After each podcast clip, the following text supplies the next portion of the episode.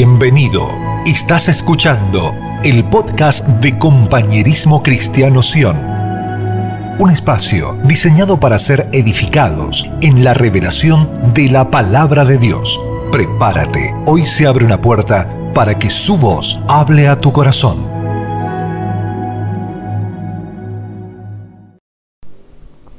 Mm, Buenos días, iglesias. Buenos días para todos. Sean bienvenidos. Eh, es más que un privilegio el poder compartir la palabra del día de hoy con ustedes. Así que me gustaba mucho la última oración que cantábamos. Decíamos que tú eres santo, tú eres santo y digno de alabar. Es bueno eh, elegir canciones que, salte, que lo salten a Él, canciones que declaren verdades del reino. Amén. La verdad que en lo personal estoy muy, muy contento con esta casa muy contento con esta casa porque día tras día, eh, semana tras semana, se nos va dando palabra para la edificación del cuerpo. Y mientras, cuando el hermano Daniel me decía de que compartiera la palabra, pensaba mucho en esto, y es que en que en cada palabra que se nos da a nosotros, se convierta en una vivencia, se convierta en algo que nosotros podemos experimentar porque lastimosamente recientemente escuché decir un pastor que pienso que es verdad también. Las palabras se olvidan con mucha facilidad, la, las prédicas. Pero creemos que aquí hay hijos, hijos. Y tomo una palabra que decía la hermana, que la palabra no ha fallado. La palabra no ha fallado. Nosotros a veces somos que nos descuidamos un poquito. Y quiero poner esto como base de que vivamos la palabra. Ese es más o menos el tema que tenemos hoy. Vivamos la palabra, convirtámosla en una experiencia. Amén. Vamos a Juan, el libro de Juan, capítulo 1.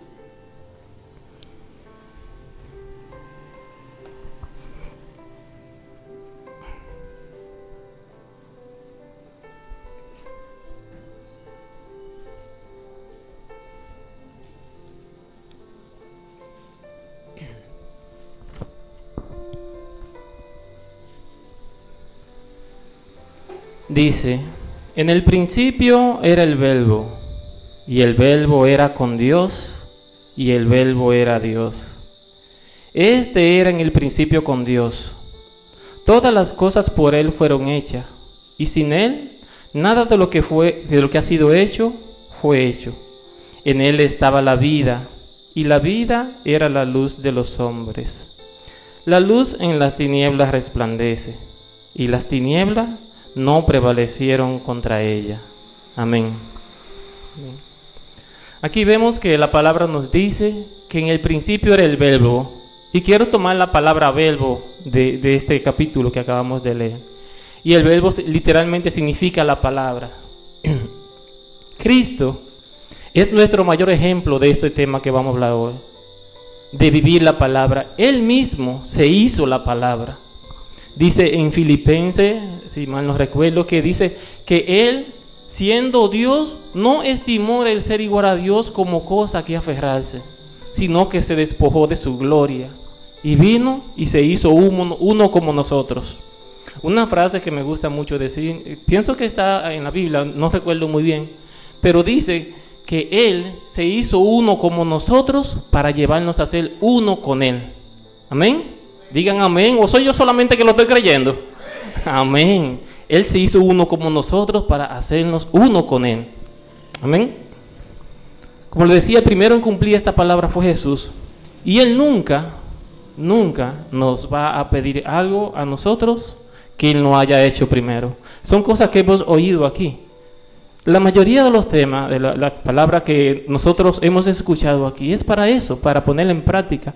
Por eso le decía que me siento muy privilegiado de poder estar en esta congregación, de permanecer a este cuerpo, porque sin el ánimo de exaltar a nadie, nuestros pastores buscan del Señor y tienen revelación de Dios cada día, cada semana, y nos viven impulsando a nosotros a querer seguir buscando más del Señor, a que nos parezcamos más a Él. La mayoría de nosotros sabemos que hay una lucha como decíamos, eh, leíamos en este, eh, en este capítulo anterior, dice que las tinieblas no prevalecieron contra la luz. Y les digo algo, hermano, la única manera en que la tiniebla no puede prevalecer es cuando tenemos la palabra. Más adelante lo vamos a ver cuando Jesucristo es tentado, la, respuesta que Él le da. Todo se, se relaciona en la palabra. Amén. Es teniendo a Cristo, es la única manera que podemos retener la palabra. Génesis 1.26. ¿Qué nos hace el, a nosotros el poder retener y practicar y que la palabra se haga una vivencia en nosotros. Todos sabemos que en Génesis 3 lo que pasó con el pecado. Pero en Génesis 1.26 dice, entonces dijo Dios, hagamos al hombre a nuestra imagen, conforme a nuestra semejanza, y señoré en los peces del mar, en las aves de los cielos, en las bestias y en toda la tierra, y en todo animal que se arrastra sobre la tierra. El anhelo de Dios que Él vino y se hizo uno como nosotros para llevarnos a ser uno con Él es recuperar esa imagen que Él nos dio desde el principio. Que el pecado, el, el pecado terminó quitando esa imagen y nos alejó. El pecado vino a crear esa separación entre Dios y los hombres y nos expulsa del jardín del Edén. Esa es la razón por la cual nosotros debemos tener esa palabra impregnada sellada en nosotros, nuestra alma, porque esa es la única manera que podemos recuperar esa, esa imagen de Jesucristo que se perdió con el pecado. El deseo del corazón de Dios es ese, transformar nuestra imagen a la imagen de Cristo, recuperar esa imagen que se perdió cuando el pecado entró en la vida del hombre. Por eso necesitamos que la palabra de Dios more en nosotros cada día. Juan 14, capítulo 13. Juan 14, 3.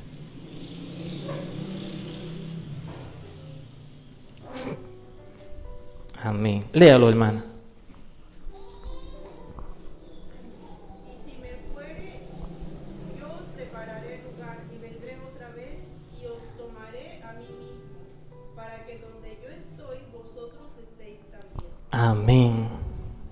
Y si me fuere y os preparé el lugar, y vendré otra vez y os tomaré a mí mismo, para que donde yo esté, vosotros también estéis. ¿A quién va a tomar?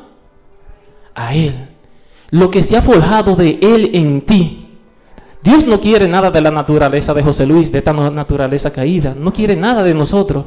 Él quiere lo que esa palabra que se ha impregnado en cada uno de nosotros y que se ha hecho una vivencia, que se ha hecho viva en nosotros. Eso es lo que Dios va a tomar de nosotros cuando Él venga. Dice que se tomará a sí mismo lo que se ha creado.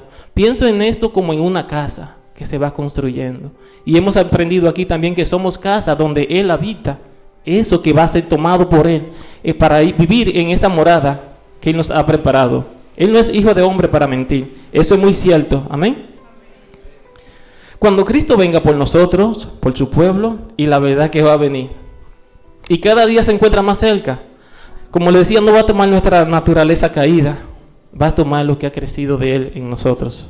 Amén.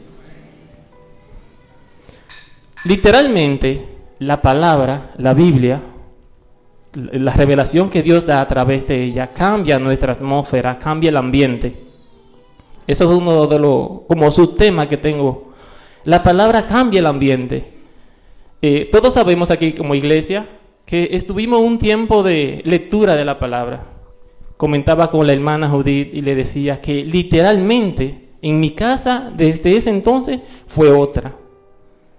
Porque cada día, cada día durante dos semanas leyendo la palabra, nos pasamos cuatro horas aquí, dos, una hora, estudiando y, cada vez estamos pensando en lo que el Señor iba diciendo y dice, wow, pero verdaderamente la palabra cambia aún el ambiente, cambia la atmósfera.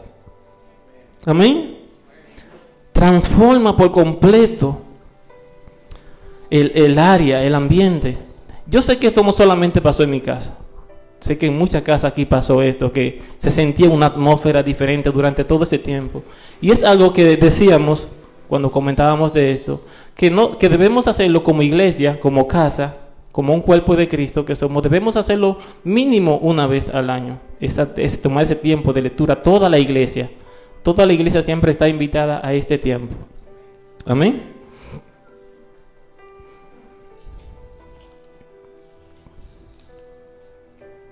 Mateo capítulo 4, versículo 4. Bueno, vamos a leer desde el 1.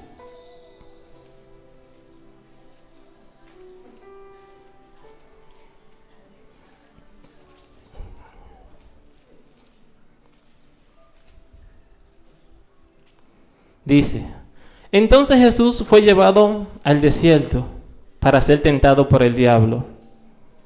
Después de haber ayunado 40 días y 40 noches, tuvo hambre. Y vino a él el tentador y le dijo, si eres el Hijo de Dios, dice a estas piedras que se conviertan en pan.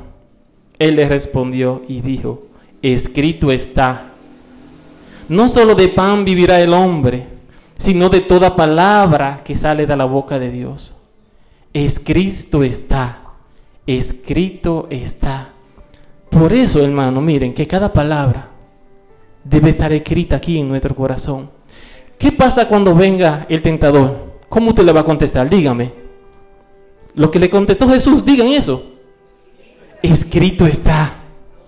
No solo de pan vivirá el hombre, sino de toda palabra que sale de la boca de Dios. Con lo que vamos a, a retener el enemigo cuando venga la tentación es con la palabra. Todas las veces que Jesús le contestó al enemigo cuando fue tentado, todas las veces fue con la palabra. El Cristo está, no tentarás al Señor tu Dios, a Él solo servirá. El Cristo está, eso era lo que le decía, lo que estaba escrito en la palabra. Nosotros también debemos tener la palabra escrita en nuestro corazón. Amén. Amén. Amén. Si se dan cuenta, el enemigo siempre aprovecha los tiempos. Él sabe reconocer los tiempos y, y aprovechó que Jesús tuviera 40 días en ayuno, pero él no sabía con qué se estaba metiendo. Era con la misma palabra literal, hecha carne. Era que se estaba metiendo con el Dios viviente, con el Hijo del Dios viviente. Amén. Escrito está. Escrito está. Juan 8:31. Ya saben qué le van a decir al enemigo cuando venga la tentación. Y si nosotros nos ponemos a pensar, el enemigo no va a venir como lo hemos dicho muchas veces aquí, lo hemos escuchado de entre los pastores, no va a venir con chifle, un- una cola con punta de flecha y todo eso, no va a venir como forma de demonio, va a venir presentándote como aquellas cosas que le gustan a tus deseos, como aquellas cosas que le gustan a tu carne, pero que en realidad te alejan de Dios. Amén. Él va a querer venir saciarte. ¿Se acuerdan cuando él dice, di que estas piedras se conviertan en pan? Va a querer saciar lo que tu cuerpo anhela. Pero tú le vas a decir, escrito está. Amén. Dios es bueno. Juan 8:31. ¿Lo tienen? Alguien que me lo pueda leer, por favor. Fuerte. Lea, le habla fuerte, sí, Nicauli. Elegí la persona correcta.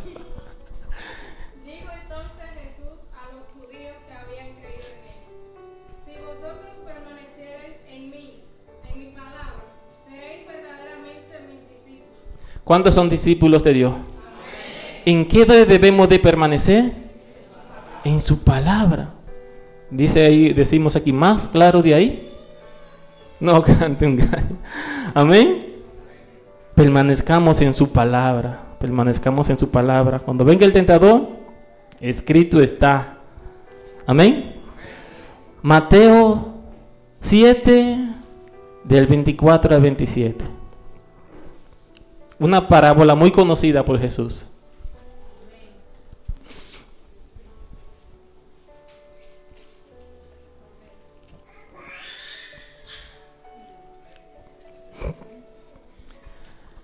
Es la parábola sobre la roca, de lo que edifican sobre la roca.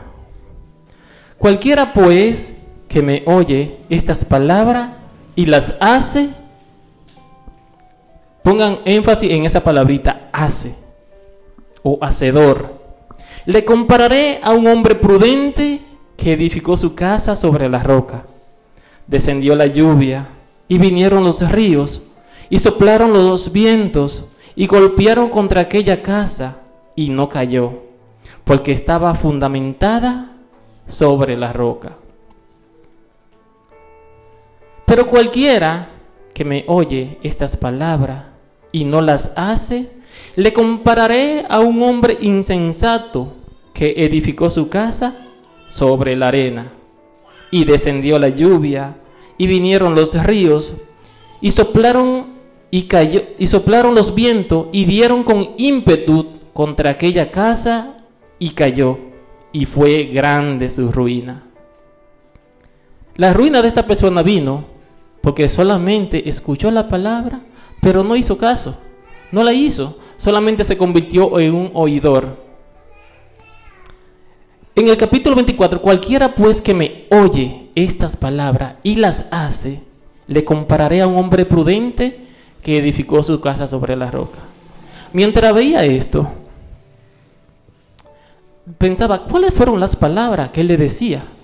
¿Cuáles son las palabras? Porque él dice, cualquiera que me oye estas palabras, pero ¿cuáles eran las palabras? Y revisando los versículos anteriores, puse una, pequeña lista aquí de las palabras que Jesús les decía a los discípulos. Revisando estos capítulos veía que, por ejemplo, ustedes son la luz del mundo. Esa eran de la palabra que venía diciéndolo. Seamos hacedores de eso. Seamos luz.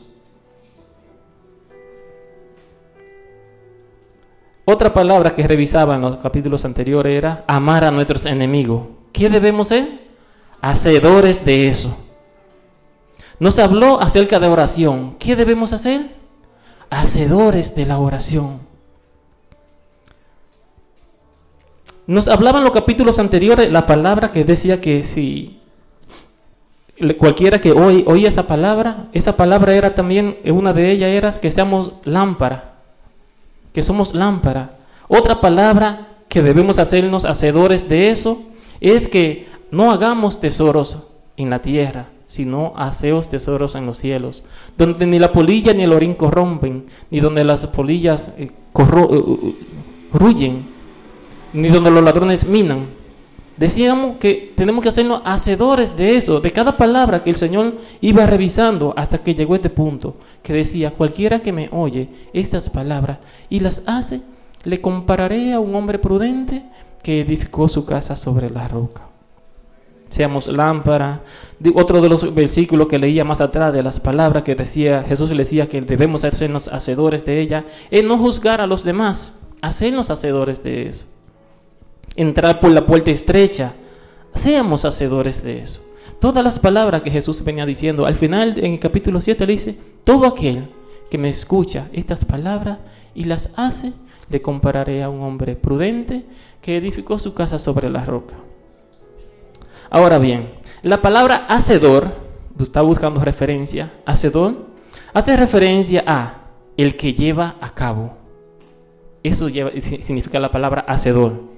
Otra palabra para hacedor es el que practica, el que actúa, procurar, cumplir, efectuar, establecer, ejercer. Si se dan cuenta, toda esa palabra denotan una acción. Amén. Toda esa palabra no significa que una persona solamente escuchó y se quedó de brazos cruzados. Hubo una acción que esa persona tuvo que hacer, hacedor de esa palabra.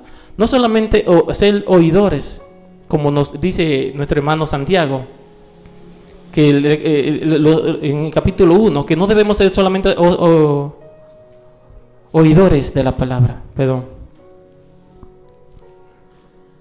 Amén. La palabra de Dios tiene poder, ¿lo creen? ¿Para qué tiene poder la palabra? Ponía aquí un, pequeña temita. ¿Para qué tiene poder la palabra del Señor? La palabra del Señor tiene poder para dar vida. Busquemos Deuteronomios 8, capítulo 1. Que alguien lo lea bien, bien fuerte.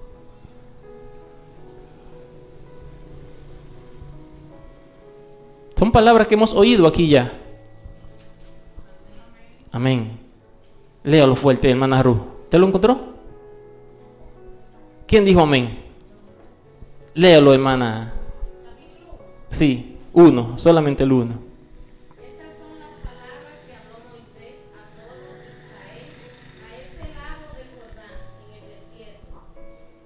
Deuteronomios 1.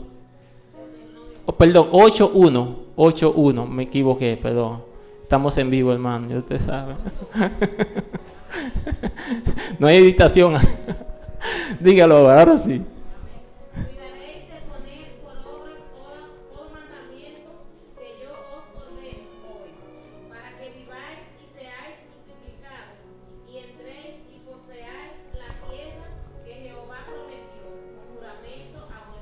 Amén.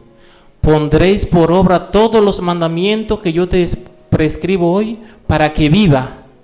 ¿Ven cómo la palabra tiene Dios tiene poder para vivir? Cuando la ponemos en práctica, ya sabemos lo que significa hacedor. Todo lo, que vimos, que es llevar a cabo, actuar, efectuar, procurar, amén, cumplir, efectuar, establecer esas palabras en nosotros para que cobren vida y a nosotros nos da vida. Y habla de muchas generaciones también, a los que vienen por detrás de nosotros. Eh, eh, recientemente escuchaba un mensaje que estábamos viendo como iglesia en un estudio y decía que muy seguramente nosotros estamos aquí hoy, que hemos creído en el Señor, y es porque tal vez hace 200, 300 años una persona decidió creerle al Señor y por esa persona dice que tus generaciones también serán benditas. Amén. Entonces, gracias al Señor. Entonces nosotros debemos ser de esa persona que la palabra viva en nosotros, porque no sabe si el mes que viene, la semana que viene, el año que viene, dentro de cinco años, 100 años, muchas palabras, muchas personas se acerquen al Señor por lo que tú viviste de la palabra, por tu justicia, por tu santidad, por vivir en ese nuevo hombre creado según Dios, en justicia, en santidad y verdad. Muchas generaciones en lo adelante pueden acercarse por tu testimonio en el día de hoy. Amén. Por cómo haya creído tú la palabra del Señor. Amén. La palabra de Dios tiene poder para bendecirnos. Deuteronomio 28. Amén. Vamos a buscar Deuteronomio 28. Léalo, Leuris. Léalo, Leuris. Deuteronomio 28. El 1, el 1 nada más, porque está fuerte.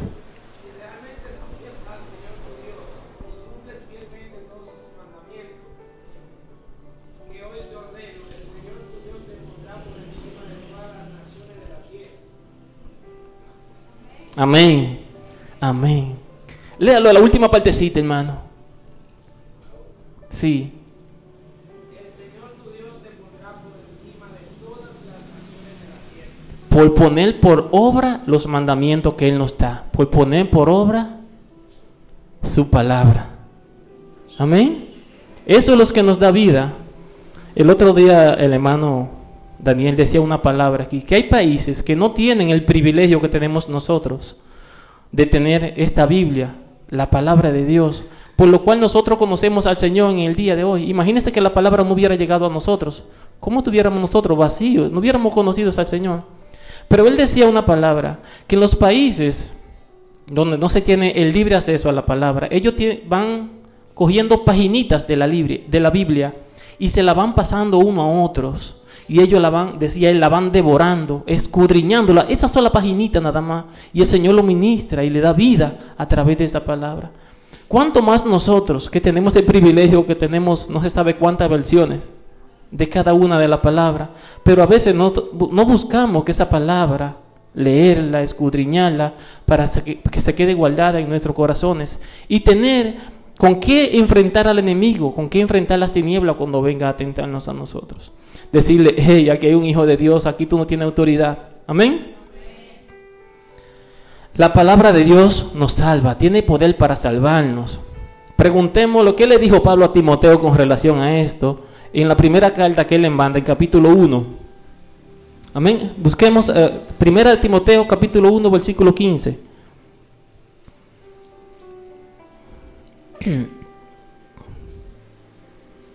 La palabra de Dios nos salva también, es lo que nos da salvación, la palabra de Dios. Palabra fiel y digna de ser recibida por todos, que Cristo Jesús vino al mundo para salvar a los pecadores, de los cuales yo soy el primero, le decía a Pablo. La palabra, dice, palabra digna de ser, de ser recibida, es la palabra de Dios.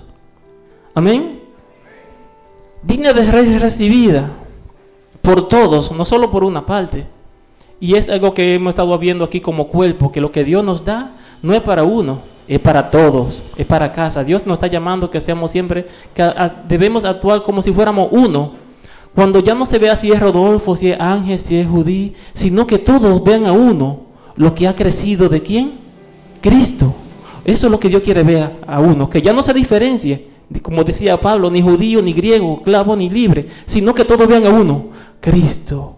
Y cuando Él venga, se tome esa parte de Él. Y esa es la parte que va a reinar y gobernar en el reino de los cielos. Amén.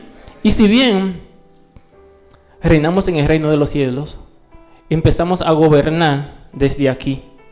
Cuando la imagen del Hijo del Hombre se empieza a formar en nosotros, tú te enseñarás sobre las bestias, sobre los, las aves de los cielos, sobre todo lo que se arrastra. Dios nos da gobierno cuando la imagen de Cristo se forja en nosotros, con su palabra. Amén.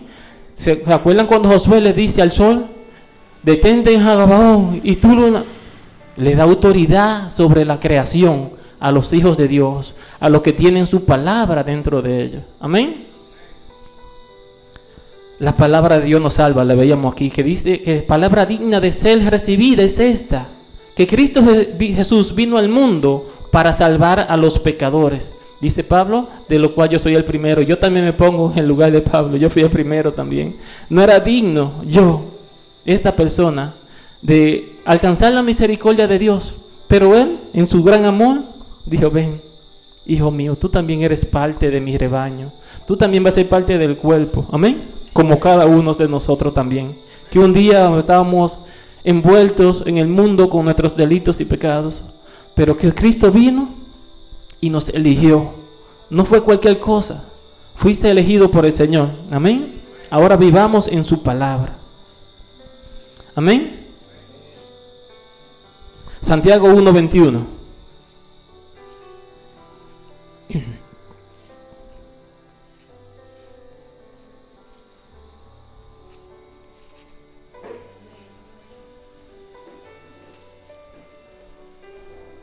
Por lo cual, desechando toda inmundicia y abundancia de malicia, recibí con mansedumbre la palabra implantada, la cual puede salvar nuestra alma. Aquí vemos otra definición que la palabra tiene poder para salvar nuestra alma. La palabra implantada, en uno de los versículos también revisaba y ve- veía que decían, lo cual tenemos, si bien los apóstoles veían todas las señales y prodigios que Señor eh, Jesús hacía, decían ellos, también tenemos la palabra profética más segura, más segura que aún todo lo que podían ver y escuchar, tenían la palabra. Amén.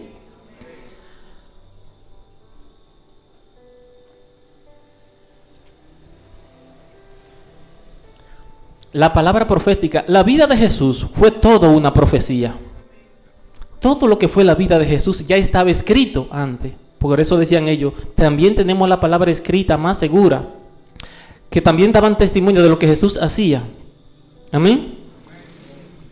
Dios es bueno.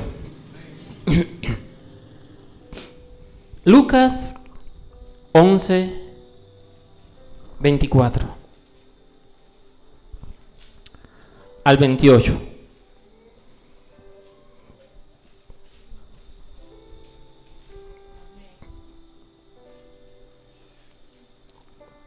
Ustedes son muy rápidos, ustedes me ganan. 11, 24 al 28.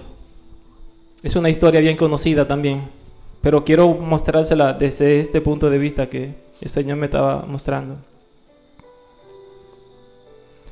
Siguiendo esa misma línea de poder ser que la palabra se haga viva en nosotros. Dice, cuando un espíritu inmundo sale del hombre y anda por lugares secos buscando reposo y no hallándolo, dice, volveré a mi casa donde salí. Y cuando llega y la haya barrida y ordenada, entonces va y toma otros siete espíritus peores que él. Y entrando moran allí. y el postre estado de aquel hombre viene a ser peor que el primero. Mientras él le decía estas cosas, una mujer entre la multitud levantó la voz y dijo, Bienaventurado el vientre que te trajo y los senos que, que mamaste. Y él les dijo, Jesús le contesta, antes bien, bienaventurados los que oyen la palabra de Dios y las guardan. Amén. ¿Qué más van bienaventurados? Dice, los que guardan la palabra de Dios y las guardan. E, esta mujer se maravillaba, la que gritó en alta voz, viendo la enseñanza de Jesús, y él decía, no, antes bien, más bienaventurados son los que oyen la palabra de Dios y las guardan.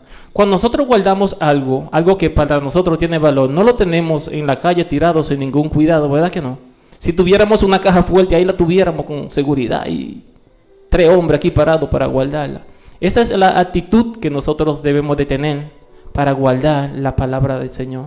Como algo que, como es, tiene un gran valor. Ya vimos cuáles son las cualidades que tú puedes salvar la palabra de Dios, que tienes la palabra de Dios, que nos salva, que nos da vida, nos bendice. Entonces es algo que debemos de atesorar, no es algo que es muy simple.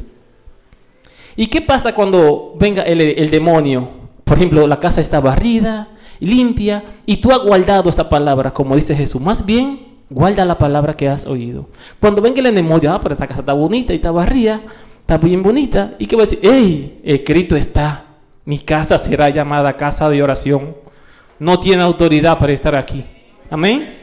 No va a encontrar la casa bonita. Por eso cuando tú, imagínate que sale, sale un espíritu inmundo de tu vida, no puede quedar ese espacio vacío, tiene que llenarlo con la palabra y que se haga viva, que el, enemigo no tenga cómo entrar otra vez, porque va a estar ocupado ese lugar de donde él salió ya. Amén. Dios es bueno. Yo espero que el Señor le, esté hablando, hermano, porque de verdad Dios es bueno.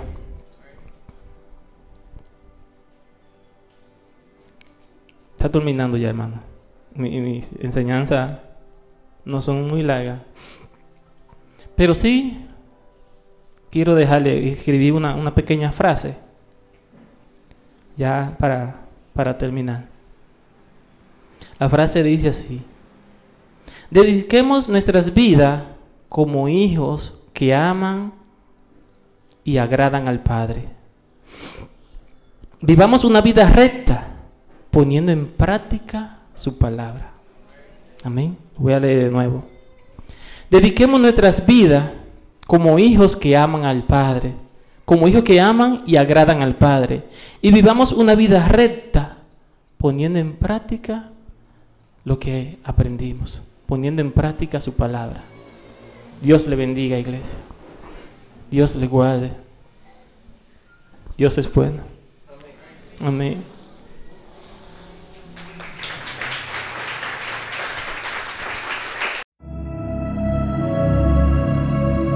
Si lo que acabas de escuchar fue de bendición, te invitamos a compartirlo y que nos volvamos a encontrar en un nuevo podcast de Compañerismo Cristiano Sion. Hasta la próxima.